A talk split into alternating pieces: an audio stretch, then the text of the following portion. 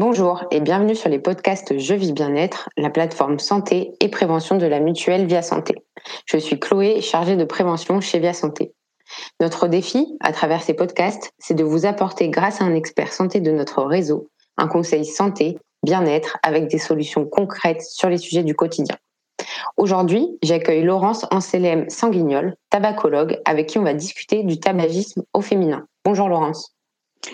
Bonjour Chloé, merci de m'avoir invité sur cette plateforme de Via Santé. Je suis donc le docteur Laurent Samselem Sanguignol, je suis tabacologue et je travaille spécifiquement sur les facteurs de risque tabac et stress. Merci d'avoir accepté l'invitation à ce podcast, Laurence, qui fera d'ailleurs partie d'une mini-série de trois podcasts autour du sevrage tabagique. Alors, on sait aujourd'hui que le tabac est un enjeu de santé publique dont l'impact est différent selon les deux sexes entraînant à la fois des pathologies communes et différentes. Et aujourd'hui, on va donc aborder ce sujet en se concentrant sur l'impact du tabac chez la femme. Alors, le tabagisme féminin est apparu vraiment dans les années 70, donc avec la montée du féminisme. On a eu euh, donc une apparition de, ces femmes fumeuses en masse en France. Euh, il était en augmentation depuis. Or, depuis 2018, on note une baisse, euh, qui est récente donc, hein, sur le tabagisme en général ou au quotidien, avec, on est passé donc de 22,9% de fumeuses en France à 20,7%. On sait que les femmes fument en moyenne 11,4 cigarettes par jour. Et par contre, là, on n'a pas enregistré de baisse sur cette moyenne de consommation depuis 2014 on remarque aussi que les femmes ont des façons de fumer différentes de celles des hommes. Elles semblent préférer les, cigarettes euh, longues et fines qui demandent une, aspiration, une inhalation plus marquée, plus importante. Et ceci va avoir tendance à envoyer un message plus rapide au cerveau récompense hein, qui va être de l'ordre de 7 secondes et un peu moins même. Et ça va avoir tendance à les rendre plus addictives. Elles affichent également une préférence pour les cigarettes mentholées.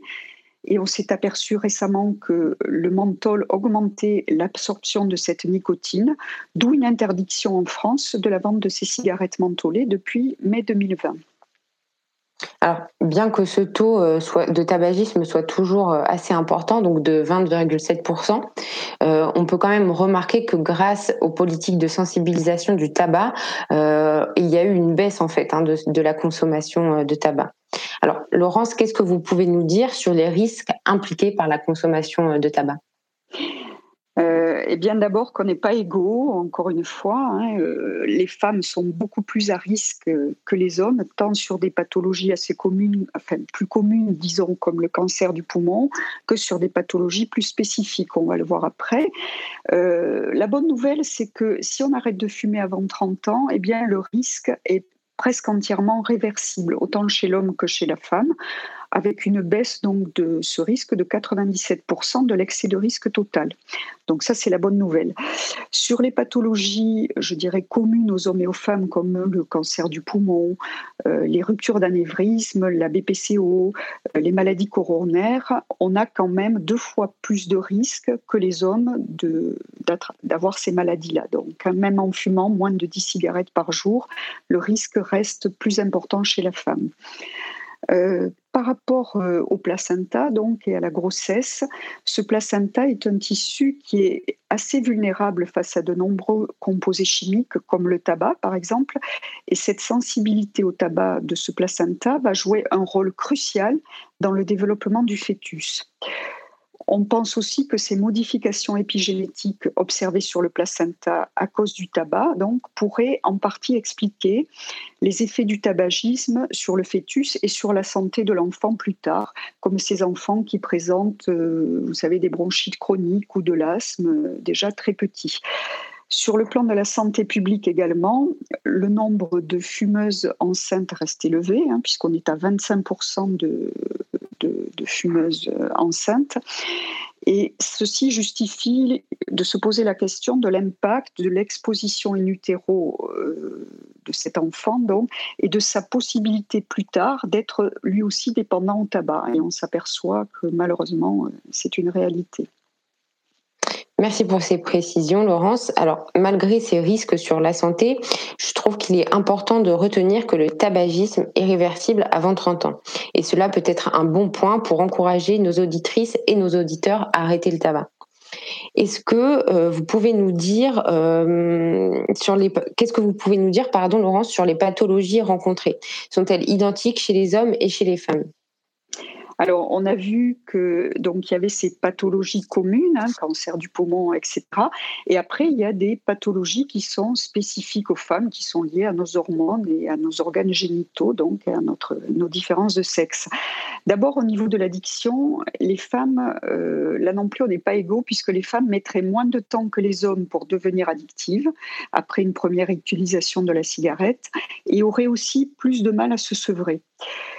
Concernant les, pathologies et les troubles spécifiques à la femme, on sait que le tabagisme va diminuer les sécrétions d'oestrogènes, ces hormones qui sont associées à notre cycle menstruel. Donc, et les fumeuses souffrent donc plus souvent de troubles liés au cycle, comme des cycles irréguliers, des douleurs plus importantes. Par ailleurs, le tabac agit sur le foie en causant une accélération de la destruction de ces hormones oestrogéniques. Donc, euh, sur des étapes spécifiques de la vie des femmes comme la ménopause, on va avoir une aggravation de l'ostérose qu'on rencontre souvent lors de la ménopause. Et ces ménopauses vont être aussi plus précoces, de 1 à 2 ans plus tôt chez les fumeuses que chez les autres. Et les symptômes associés à cette ménopause, comme les bouffées de chaleur par exemple, vont être plus importants chez les fumeuses aussi. Cette autre étape de la vie de la femme avec la grossesse, euh, on peut attribuer jusqu'à 13% des stérilités au tabac, il va falloir deux fois plus de temps à un couple de fumeurs pour obtenir une grossesse. On va avoir également une augmentation du risque de grossesse extra-utérine, d'accouchement prématuré, mais aussi de fausse couche. Sur les cancers spécifiques à la femme, comme le cancer du sein et le cancer du col de l'utérus, on sait qu'un cancer du sein sur neuf est attribuable au facteur de risque tabac et que on trouve 21% de cancer du sein en plus chez les fumeuses que chez les non-fumeuses et que le risque de cancer du col de l'utérus est deux fois plus élevé aussi chez les fumeuses que chez les non-fumeuses.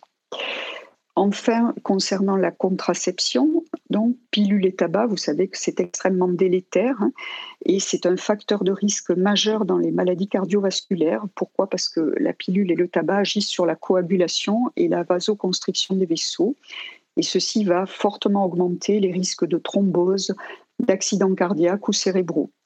Ces risques vont un petit peu diminuer aujourd'hui avec les pilules mini-dosées qui contiennent moins d'oestrogènes, mais ne sont pas complètement éliminés toutefois quand même. Donc sur les différents points que, vous venez d'énoncer, euh, Laurence, on peut remarquer qu'il y a quand même des, spécificités, pardon, féminines. Alors maintenant, j'aimerais euh, aborder euh, le sevrage tabagique. Est-ce qu'il y a des tendances qui se dégagent et qui seraient propres, encore une fois, à la femme?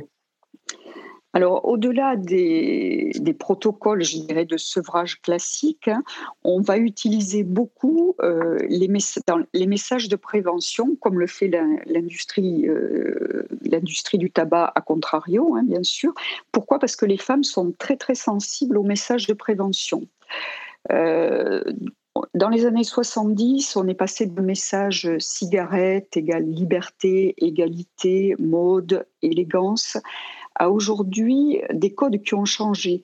On fait passer un message qui est davantage nourri par la connaissance, l'information et une mode plutôt healthy.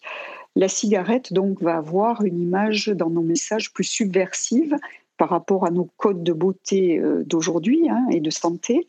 On va parler aux femmes d'une peau plus grise, plus épaisse, plus ridée si on fume de doigts qui vont être jaunis, euh, vous savez, ces femmes qui laissent se consumer les cigarettes entre les doigts, euh, d'odeurs nauséabondes, de coloration sur les dents, et également de problèmes de gencives. Vous savez, c'est cette maladie parodontale qui va avoir tendance à déchausser les dents, donc c'est accentué euh, de façon vraiment prégnante par l'utilisation du tabac de cheveux plus ternes aussi.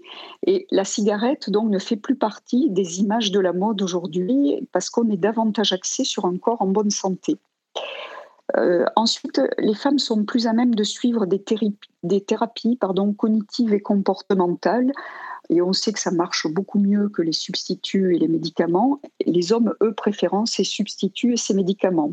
Elles peuvent suivre aussi, par exemple, des, programmes de pleine conscience qui aujourd'hui accompagnent régulièrement euh, ces sevrages tabagiques. Les médicaments sont en général moins bien tolérés chez la femme, avec des effets secondaires plus marqués. Et par contre, les femmes présentent plus d'échecs dans leur tentative d'arrêt et plus de syndromes dépressifs aussi sont notés euh, par rapport aux hommes suite au sevrage. D'accord, merci euh, Laurence. Donc on peut euh, on peut remarquer donc que les, les, femmes sont moins tolérantes aux médicaments, mais en même temps plus à même de suivre des thérapies pour pour se sevrer. Alors désormais, j'aimerais euh, aborder le sujet qui est la prise de poids. Euh, est-ce que la prise de poids euh, lors de l'arrêt du tabac est une légende urbaine ou y a-t-il vraiment des études qui ont prouvé que l'arrêt du tabac entraînait une prise de poids? Alors, je ne vais pas vous dire le contraire, bien évidemment, mais on va essayer de ramener les, choses à quelque chose de plus juste. Les femmes, déjà, de par leur, euh, physiologie, leur anatomie, leur biologie, ont, plus de risques que les hommes de prendre du poids en général, et donc par rapport au sevrage aussi. Euh, les, femmes ont plus de fibres musculaires de type 1, par exemple, et donc ont un métabolisme de base qui est moindre par rapport à celui de l'homme. La nicotine également a un effet direct sur le poids, avec une action directe sur la mobilisation des graisses. Elle freine leur stockage, ça c'est une réalité.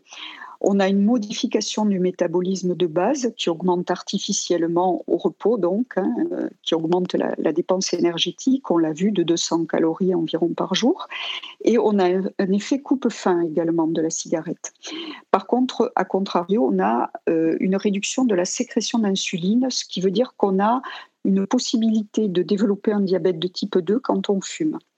Donc la, fumeuse va brûler, euh, pour être plus concret, environ 200 calories au repos de plus par jour qu'une non-fumeuse, ce qui correspond à, manger un croissant et demi, par exemple. Euh, et en période de sevrage, on va consommer en moyenne 200 à 300 calories de plus par jour, parce qu'on va compenser. Par contre, il est important de noter que chez les gros fumeurs ou les grosses fumeuses, donc à partir de 25 cigarettes par jour, ça s'inverse et ces gens-là vont prendre plus de poids. Pourquoi? Parce que ça va être associé en général à plus de sédentarité, à malheureusement parfois une association d'alcool et à des gens qui mangent moins sainement.